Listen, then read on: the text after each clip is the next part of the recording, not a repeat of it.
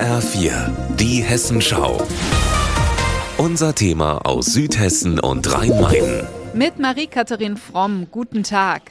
Ich bin an einem Ort in Frankfurt, den eigentlich viele kennen, wo man aber normalerweise nicht einfach so umherspazieren kann. Nämlich im U-Bahn-Tunnel, direkt unter der Konstabler Wache mitten in der Stadt.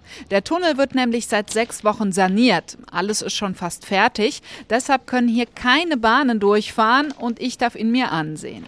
Ich laufe durch einen eckigen grauen Betonschacht. Unter mir sind die Holzschwellen und die Schienen und jede Menge Schotter vor allem. Puh, ich muss echt aufpassen, dass ich hier nicht stolper über die ganzen Schotterbrocken auf dem Boden.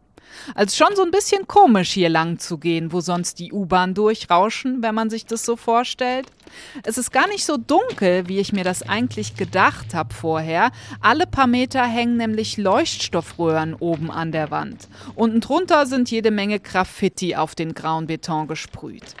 Also allein wäre es hier bestimmt ein bisschen unheimlich, aber zum Glück habe ich natürlich einen Begleiter dabei, Afji Sami.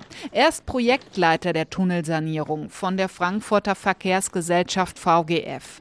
Wie sind die Arbeiten denn gelaufen? Sehr herausfordernd gewesen, sehr spannend. Wir haben die Fahrleitungsaustausch, Weichenwechsel, Gleisaustausch, äh, Energieverteiler, Sicherheitsbeleuchtung, BOS-Funk, Rauchschützenwartung. Also es sind noch ein paar Sachen, die ich wahrscheinlich noch vergessen habe, aber sind ungefähr also eine Menge gewesen. Er und sein Team haben also so ziemlich alles neu gemacht, was geht, auf vielen Kilometern zwischen der Bockenheimer Warte und Bornheim. Wie lange halten denn jetzt die neuen Teile im Tunnel? Also wir gehen davon aus 40 Jahre. Ich finde, das ist ganz schön lange. Ja, korrekt. Aber alle vier Jahre werden die kontrolliert.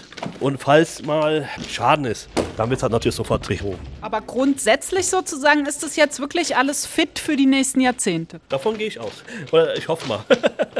Dann ich sage meinen Kindern, hier, das hat dein Vater gebaut. Da bin ich schon stolz, das muss ich ehrlich sagen. Und auch die Fahrgäste in Frankfurt werden sich natürlich freuen, wenn die neuen Gleise, Weichen und Fahrträte jetzt lange halten. Ab Montag früh sollen hier wieder die Bahnen durch den Tunnel rollen. Die U4 und die U5 fahren dann wieder ganz normal.